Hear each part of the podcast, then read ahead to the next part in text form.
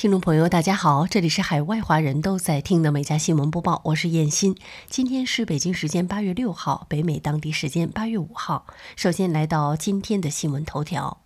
据福克斯新闻报道，美国国防部长奥斯汀将于周五宣布，所有一百三十万名现役美军官兵都必须接种新冠疫苗。据了解，这一决定是在白宫方面表示联邦雇员必须接种疫苗或接受定期检测，并遵守社交距离要求的几天后做出的。报道称，超过一百万名美军士兵已经被要求接种多达十七种针对不同病毒的疫苗。但仅二十三点三万人至少接种了一剂新冠疫苗。由于新冠病毒德尔塔变异毒株导致全美病例数量激增，截至到本周，美国军人中已有超过二十点八万例新冠肺炎的病例，其中一千八百多名成员住院治疗，二十八人死亡。仅在上周，病例数就增加了三千多例，住院人数增加了三十六例，两名海军水兵因感染新冠病毒死亡。据 CNBC 报道，根据 JHU 统计数据，截止到昨天，美国七天平均每天新增确诊病例为九万四千例，比上周同期上升了百分之四十八。好，进入今天的焦点新闻。据路透社四号报道，白宫一名官员周三表示，拜登政府正在制定一项计划，要求所有外国游客入境美国前必须完成新冠疫苗的接种。这个要求也是美国政府逐步放宽外国公民入境限制措施的一部分。路透社认为，这名官员的言论是迄今为止最强烈的信号，表明白宫看到、了解除这些旅行限制的路线图。不过，认可有关疫苗接种需要哪些证据，以及是否会承认一些国家正在使用但尚未得到美国监管机构授权的疫苗，尚未透露。美国目前禁止大多数非美国公民入境，业内人士仍认为解除限制至少需要数周甚至数月的时间。许多批评该旅行限制的人士表示，这些限制的措施不再有意义，因为一些感染率高的国家不在限制名单上，而名单上的一些国家疫情已经得到了有效的控制。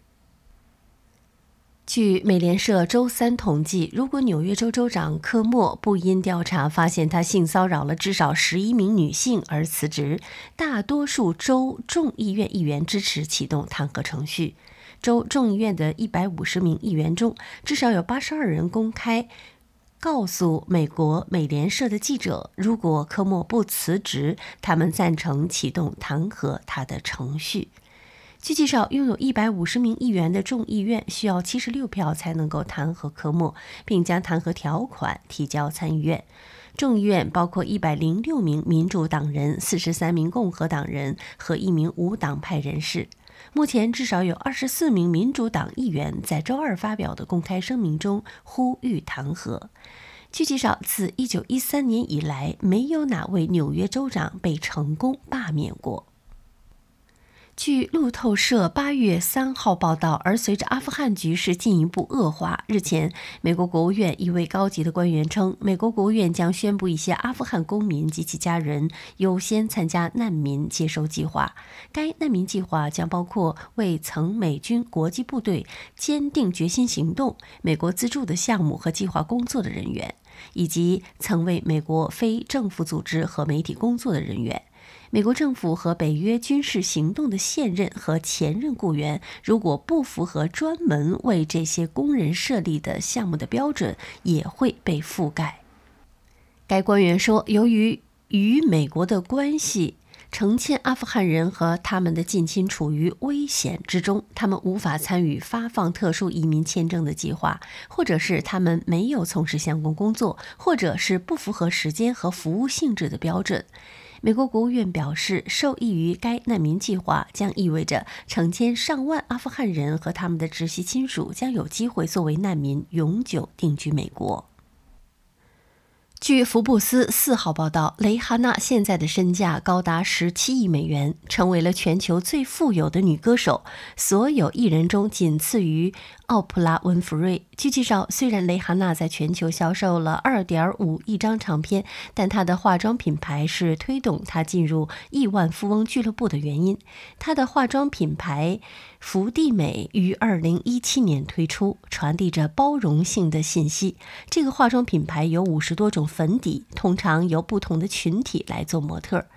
该品牌是他与奢侈品集团 LVMH 各持股一半组建的合资企业，由世界首富博贝尔纳·阿尔诺来掌管。福布斯估计，蕾哈娜。多达十四亿美元的财富来自芬蒂美。此外，蕾哈娜在内衣行业也取得了成功。她的芬迪系列在今年早些时候以十亿美元的估值筹集了一点一五亿美元的资金。该品牌于二零一八年作为蕾哈娜和 Textile 时尚集团的合资企业推出。据路透社报道，当地时间周三，墨西哥政府在美国联邦法院起诉了包括史密斯威森公司、巴雷特枪械公司、科尔特制造公司在内的多家美国枪械制造商，指控他们从事向暴力贩毒团伙提供非法武器这种不计后果的商业活动，导致数千人死亡。诉讼书中还称，近年来墨西哥的凶杀案犯罪率创历史新高，每年有超过。五十万支枪被从美国贩运到墨西哥，其中超过百分之六十八是由此案涉及的美国公司制造的。这一诉讼是墨西哥向美国武器工业施压所采取的最大胆的措施之一。墨西哥领导人多年来一直指责美国武器工业助长了帮派暴力。墨西哥政府声称，被告积极协助并为枪支走私提供便利，以实现利润最大化。公司需要立即停止他们的有害行为，并指出法院将决定应该支付何种损害赔偿。此前，墨西哥官员表示，这起诉讼要求索赔约一百亿美元。加州一座豪华庄园刚刚以八千三百万美元的天价转手。根据房地产网站 Dirt 的数据，这是今年加州第二昂贵的住宅交易。这座豪宅总面积达两万平方英尺，拥有六间卧室、十八间浴室和一个可伸缩屋顶，还有四个剧院、一个大型的游泳池和一个水疗中心，以及超级富豪们想要的所有便利设施和安全措施。买主的身份没有公开，但据房地产消息人士的透露，新主人通过投资加密货币致富。据福布斯估计，目前全球总共有十二位加密货币亿万富豪，而二零二零年只有四位。美国军事网站八月四号报道称，七月二十九号，美国海军宣布将对好人理查德号的一名叫做瑞安·索耶梅斯的水兵提出指控，认为是他的纵火行为导致了这艘美军准航母被大火烧毁，而此次事故也是美国海军近代史上最严重的非战争军舰火灾事故。据介绍，二零一九年九月，梅斯曾到基础水下爆破训练学校报道，目标称为一名海豹突击队队员。可就在训练开始五天之后，梅斯就行使了退出训练的权利。随后，他成为了一名未被指定任务的水兵。好人理查德号两栖攻击舰曾在去年七月十二号发生严重的火灾，连续燃烧超过四天时间。该舰的低层舱室、飞行甲板、舰岛、桅杆等严重受损。考虑到修复费用已经远远超过该舰的造价，美国海军决定将该舰报废。该舰目前已经被拖往船厂拆解。据外媒《太阳报》八月五号消息，八十岁的传奇人物滚石乐队的鼓手查理·沃茨在例行身体检查中发现了一个健康问题，在伦敦进行了紧急手术。手术后，他面临着数周的恢复期，这意味着他将错过下个月开始的美国巡回演出。此前，滚石乐队本计划让他为二零二二年乐队盛大的六十周年庆典做准备。滚石乐队的巡演在去年因为新冠大流行而取消，最后一站在德克萨斯州奥斯汀结束。两周前，他们宣布恢复巡演，计划在美国有十三场的演出。对于查理的紧急手术，乐队发言人表示，排练几周后开始没有查理是非常令人失望的，但他现在需要数周的休息和恢复。而查理表示，因为新冠的缘故导致巡演延后后，我真的不希望再因为我继续推迟，因此我请我的好朋友史蒂夫·乔丹代替我。据《每日星报》八月四号报道，近日考古学家在古埃及海岸偶然发现了一座沉没的古城，以及两千多年前的宝藏。这座古城在亚历山大大帝于公元前三百三十一年建立亚历山大之前就已经存在了。沿着这座被淹没城市的东北入口，人们发现了一处希腊殡葬区的遗迹，这里覆盖着奢华的陪葬物品，可以追溯到公元前四世纪。这座大型的坟墓长约六十米，宽约八米，就像一座被水稻包围的岛屿。研究人员称，他们发现到处都有烧焦材料的痕迹，这里一定举过盛大的仪式。